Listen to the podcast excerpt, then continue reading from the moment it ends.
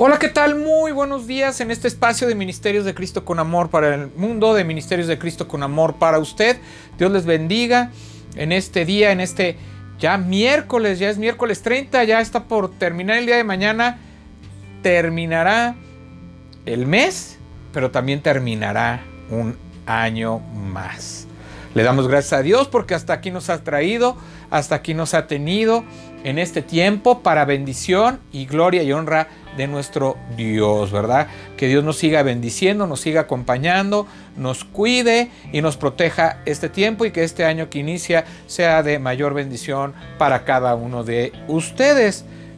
Hoy les tengo yo una sorpresa.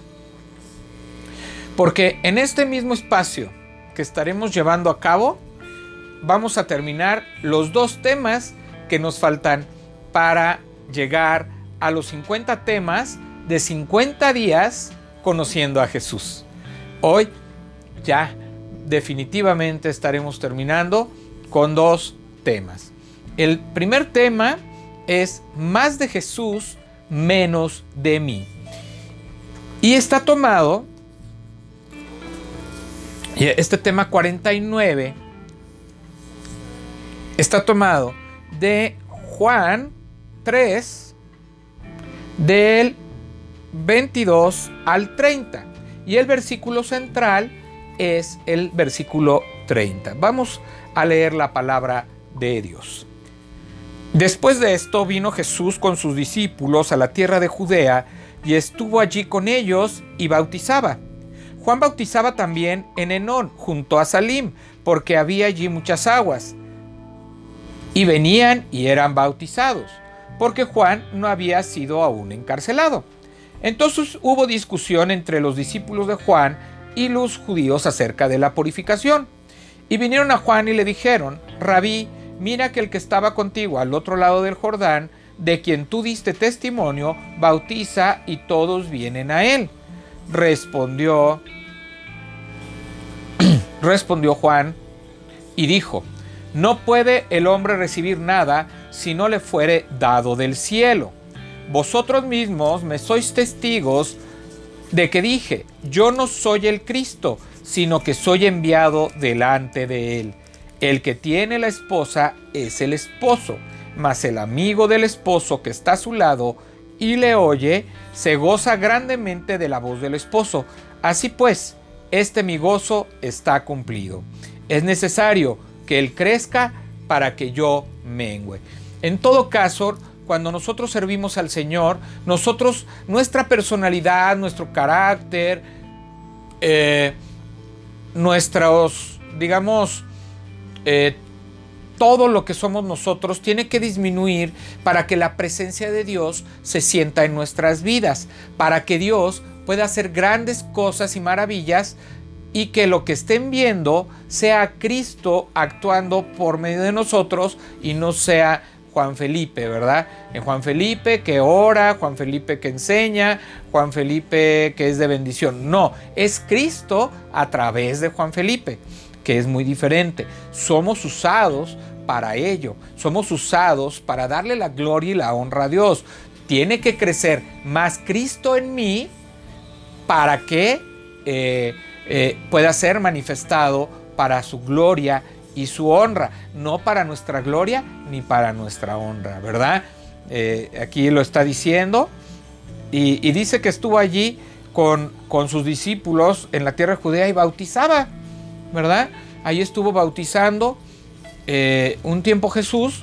es un detalle que yo ahorita voy encontrando en la palabra de que también bautizó Jesús. Claro, no fue su ministerio, pero al inicio bautizó y después, bueno, había la discusión de que cuál bautizo era, era válido, si el de, el de Cristo o el de Juan. Y entonces Juan dice, él, yo vine antes que él para preparar el camino, pero él es el Cristo, él es el Mesías, él es el Señor y le ha sido también dado, ¿verdad? Él no puede hacer nada que no le haya sido dado por nuestro Padre Dios. Entonces es una, es una bendición y dice, él tiene que crecer y yo tengo que menguar, yo tengo que ir bajando mi ministerio, digamos, tengo que ir desapareciendo en mi ministerio para que Cristo se manifieste.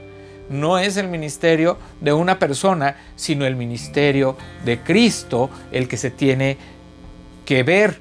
Por eso eh, el, nombre de, esta página de YouTube y del ministerio que Dios me dio es Ministerios de Cristo.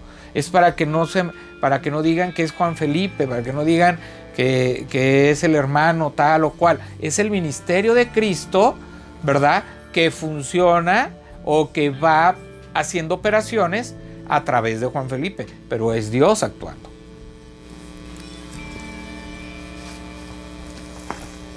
Vamos a empezar el estudio. Dice, no son grandes los hombres que transforman el mundo, sino los débiles y pequeños en las manos de un Dios grande. Eso dice Hudson Taylor, un misionero muy, muy importante, muy conocido, ¿verdad? Entonces él está diciendo que no son grandes los hombres que transforman el mundo, son más grandes aquellos que son débiles y que son usados en las manos de Dios. Los adolescentes y jóvenes están en el corazón de Dios por una razón incuestionable. En esa edad deciden el rumbo que tomará su vida. ¿Creerás en Dios? ¿Con qué intensidad? ¿Estudiarás en la universidad? ¿Con qué motivación? ¿Te casarás? ¿Quién es la persona idónea? ¿Servirás en algún ministerio de la iglesia? ¿Quién será tu mentor? El profeta visualizó a la generación de jóvenes de su tiempo, sin fuerzas. Los muchachos se fatigan y se cansan, los jóvenes flaquean y caen. Isaías 40:30. Pocas veces he visto a un muchacho cansado, sin embargo Isaías los vio agotados, flaqueando y cayendo. Esa condición no es normal, ni te debes acostumbrar. Para un general del ejército su escuadrón perderá la batalla. Para el dirigente de un comité olímpico su equipo será eliminado en las primeras rondas. ¿Por qué no pensar que eso podría suceder también con una familia y con una iglesia? Los jóvenes no son el futuro, son el presente para darle dirección al futuro.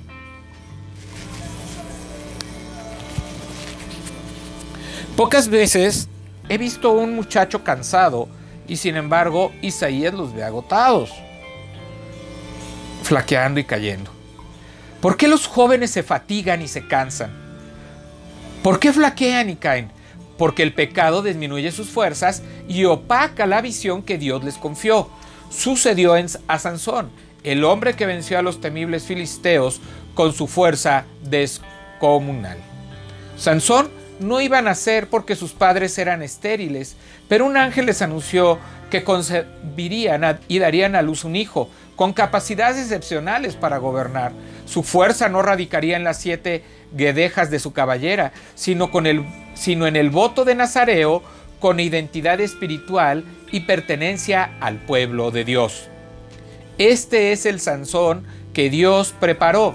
Este es el caudillo que necesita la nación oprimida y este es el orgullo de Israel.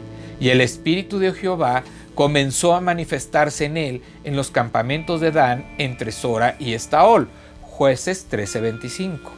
Qué tiempo de frescura espiritual cuando Dios es quien da las victorias. No existe, no existe tributo ni gloria para el esfuerzo humano, solo la confianza en el Todopoderoso. No hay límites para un joven soñador que anticipa honrar a Dios y darle el crédito. No hay montañas capaces de detener el espíritu de lucha a favor de la justicia y el honor. No existe enemigo que Dios no pueda derrotar. Allí reconoces que tu vida no es una casualidad ni un accidente. Es parte de un propósito que Dios diseñó y decidió contar conmigo, contigo. No es tu fuerza ni tu inteligencia, es el Espíritu de Dios obrando en ti. O sea, aquí lo que está diciendo eh, eh, el hermano Constantino, es que no es por tus fuerzas, no es por tu, por tu inteligencia, no es por, por tus capacidades y talentos, sino porque Dios te está usando, porque Dios está usando todo eso para que tú puedas hacer el propósito al que Él te ha traído, para que Él pueda bendecir tu vida y pueda ser de bendición para otros y que puedan conocer a Dios a través de ti. Eso es lo que está diciendo este estudio el día de hoy. Dice ahí en jueces 14:6, y el espíritu de Jehová vino sobre Sansón. quien despedazó al león como quien despedaza a un cabrito, sin tener nada en su mano, y no declaró ni a su padre ni a su madre lo que había hecho.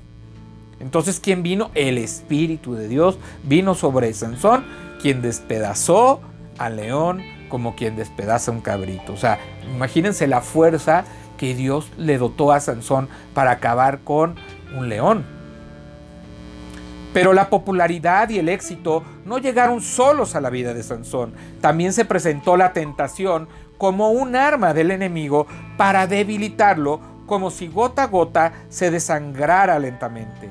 Sin oración es difícil e imposible identificar y prevenir los ataques del enemigo espiritual.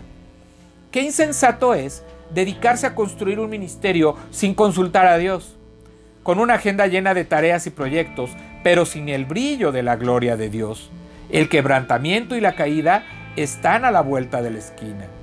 Delante de la destrucción va el orgullo y delante de la, de la caída la altivez de espíritu. Proverbios 16, 18. ¿Qué quiere decir? Que el diablo siempre va a tentarlos, va a tentarnos, va a tentar nuestro orgullo, va, va a decirnos que nosotros lo podemos, que no necesitamos a Dios, que no necesitamos más que brillar nosotros, pero eso nos va a ir debilitando. Porque al nosotros hacerlo en nuestras fuerzas y hacerlo en nuestros conocimientos, en nuestra inteligencia, sin ponerle a Dios eso que estamos haciendo, vamos a fracasar, vamos a, a debilitarnos y vamos a caer en la tentación. Y le dijo, Sansón, los filisteos sobre ti. Y luego que despertó él de su sueño, se dijo, esta vez saldré como las otras y me escaparé. Pero él no sabía que Jehová ya se había apartado de él. Jueces 16:20. Cuando nosotros no estamos alineados a la voluntad de Dios, al amor de Dios y a lo que viene haciendo Dios en nuestras vidas, entonces lo único que va a suceder y que va a pasar es que como Dios ya no está con nosotros, no vamos a poder salir victoriosos de esa situación, sino que al contrario, vamos a sufrir las consecuencias de habernos apartado de Dios, de no haber confiado en Él, de, de no haber puesto todos nuestros proyectos en su voluntad, sino confiar en mi inteligencia. Si confías así, créeme que en algún momento vas a caer, vas a ser tentado por el demonio, vas a caer y además te vas a debilitar de tal manera que vas a perder el gozo porque Dios ya no está contigo. Sansón perdió su fuerza en los brazos de, Dalila porque rompió el voto de Nazareo. No era la magia de su cabello, sino su voto personal de vivir en santidad. No era la fuerza de sus manos, sino la oración de sus padres para que fuera usado para dar a conocer el nombre de Dios. Si te apartas del Señor, puedes deslumbrar al mundo con tu belleza, talento o personalidad, pero comenzarás a perder todo. Mas los filisteos le echaron mano y le sacaron los ojos y le llevaron a Gaza y le ataron con cadenas para que moliese en la cárcel. Jueces 16, 21. Eso es lo que nos pasa. Nos encarcelamos en, nos encarcelamos en, nuestra, en nuestro orgullo, nos encarcela, nos, nos hace perder la visión que teníamos, que Dios nos había dado, y además nos volvemos esclavos nos ponen en esas cadenas de esclavitud, nos volvemos esclavos del pecado y esclavos de la desobediencia al no rendirnos al Señor. En cada victoria y durante los tiempos de tentación, a Sansón le faltó renovar su compromiso de depender totalmente de Dios. Más de ti, menos de mí. En secreto Sansón llegó a la alcoba de Dalila y se metió a la boca del lobo sin considerar que su amante lo traicionaría con una voz delicada y con caricias suaves. El gladiador de Israel obedeció sus instintos de placer y en su autosuficiencia se convirtió en un muñeco de trapo. ¡Cuánto dolor para los padres! ¡Cuánta decepción para una nación! ¡Cuánta deshonra para Dios! Si tienes un mentor, o un consejero espiritual te proporcionará el soporte oportuno para que te alejes de una segunda caída o para que te levantes del hoyo, confesando tus pecados y buscando la restauración. A Sansón le faltó decir, más de Dios, menos de mí. Entonces clamó Sansón a Jehová y dijo, Señor Jehová, acuérdate ahora de mí y fortaléceme. Te ruego solamente esta vez, oh Dios, para que de una vez tome venganza de los filisteos por mis dos ojos. Jueces 16, 28. El profeta Isaías vio a los muchachos de su generación remontando el vuelo como águilas para ascender a las alturas. Pero los que esperan a Jehová tendrán nuevas fuerzas, levantarán alas como las águilas, correrán y no se cansarán, caminarán y no se fatigarán. Isaías 40:31. He visto a cientos de jóvenes debiluchos que reconocen su soberbia y deciden ser humildes delante de Dios. Cuando doblan sus rodillas en los campamentos, congresos o retiros, Dios los levanta como águilas, por encima de la tormenta de sus pecados, adicciones, temores, resentimientos y soledad. Soy muy bendecido y rejuvenecido al ser testigo de sus decisiones. Isaías vio el resultado. Correrán y no se cansarán, caminarán y no se fatigarán. Isaías 40:31. Pero enfatizó el proceso. Los que esperan en Jehová, los que confían en Dios, los que confían en mi Señor Jesucristo, son aquellos que entonces no se fatigan, que tienen nuevas fuerzas, que se levantan, que vuelan, que corren y no se cansan, que caminan y no se fatigan, que tienen la fuerza necesaria para seguir adelante en medio de los obstáculos y en medio de aquellas tormentas y en medio de aquellas crisis y problemas que se te lleguen a presentar en el camino. La palabra esperar es la misma que Jesús utilizó cuando dijo, permaneced en mí y yo en vosotros, permanecer la, permanecer la relación orgánica, vid pámpano, o sea, permanecer unidos en el Señor, permanecer unidos en su amor, permanecer unidos en su fe y ser fortalecidos día con día para que recibamos esa, digamos, eh, recibamos eh, eh, esa agua que llega, ¿verdad?, a las ramas y que llega en el tronco, llega en la planta y es distribuida a las ramas. Es distribuida a las ramas para que pueda dar fruto, para que ese fruto pueda tener un dulce agradable, para que ese fruto pueda ser de bendición para otras personas. Permanecer en Jesús es la clave para avivar el fuego de la fe en todo discípulo. No se trata de un evento, sino de un proceso. La clave no es saber más, sino entender mejor sus planes y propósitos. No se trata de sentir más su presencia, sino de creer sus promesas y vivir en obediencia a pesar de que el mundo camine en dirección opuesta. Los grandes agentes del cambio en todos los tiempos han sido los jóvenes para bien o para mal. Las naciones están acostumbradas a imponer su poder a través de guerras donde las víctimas y los héroes son jóvenes. ¿Quiénes ganan? Adultos con sed de venganza. ¿Quiénes perdieron? Los padres, los hijos y toda una generación.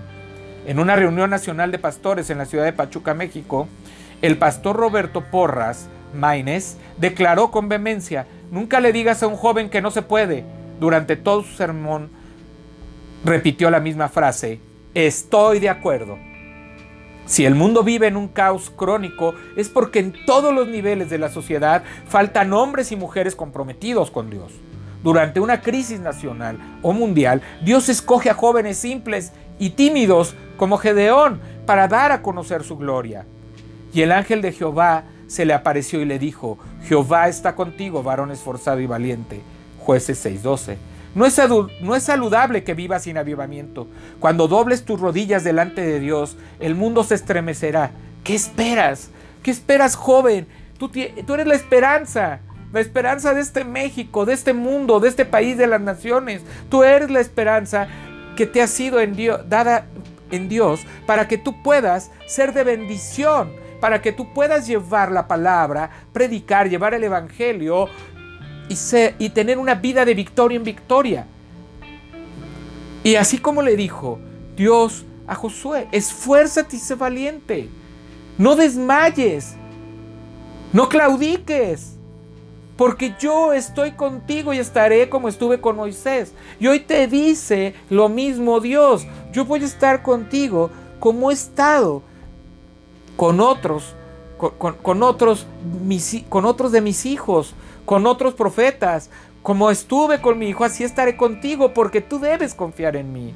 Porque Él es el único en el que podemos confiar y saber que en Él podemos tener victorias y que en Él podemos lograr su voluntad y su amor, que es perfecta y agradable. Esa es la encomienda que hoy nos ha dado el Señor. Eso es lo que quiere de nuestras vidas y que quiere para cada uno de nosotros.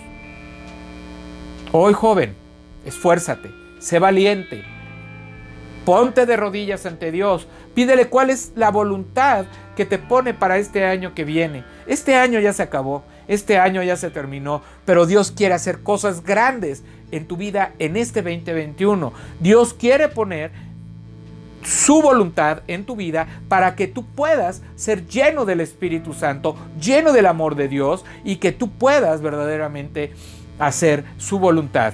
¿Cuál es su voluntad? Que tú hagas discípulos, joven. Que tú vayas y camines y hagas discípulos. Que lleves, prediques el Evangelio y lleves la palabra de Dios para despertar esos corazones de otros jóvenes que también puedan servir y amar a Dios. Vamos a orar. Señor Dios Padre Santo, Dios Padre Eterno, hoy queremos poner en este tema en tus manos a, a nuestros jóvenes, a nuestros jóvenes que tú usas para que tú puedas llevarlos a esa gloria, que tú puedas, Señor, llevarlos a conocer más de ti, pero también a predicar y a ganar victorias en esta batalla espiritual que tenemos cada día. Para que los jóvenes puedan confiar en ti, confiar en tu palabra y de hablar de ti e impactar la vida de más personas, Señor. Úsalo, Señor. Ellos son tu ejército que tiene fuerzas, porque son renovadas en ti, Señor, esas fuerzas. Tú dales la fuerza, dales la capacidad, los dones, los talentos, para que puedan ir en tu nombre. Que puedan ellos menguar para que tú puedas crecer en ellos, crecer tu voluntad, crecer tu amor y puedan crecer en obediencia para que puedan cumplir lo que tú has mandado, Señor. Yo te doy gracias por nuestros jóvenes. Te pido que despiertes una generación que avive cada día su compromiso y su amor por ti. Te pido que avives el corazón de nuestros hijos de los hijos de nuestros hijos para que día a día, un día puedan ellos ser de impacto a la sociedad y puedan ser transformadores, que tú los puedas usar para que puedan transformar la sociedad por medio de tu palabra y de los ministerios que tú pongas en ellos. Todo esto te lo pedimos y te damos gracias. En el nombre de Jesús. Amén. Dios les bendiga. Este fue un Espacio de Ministerios de Cristo con amor para el mundo, de Ministerios de Cristo con amor para usted. Que Dios le bendiga, que Dios le acompañe. Su amigo y hermano Juan Felipe Ortiz se despide. Nos vemos en la siguiente transmisión en unos minutos para terminar 50 días conociendo a Jesús.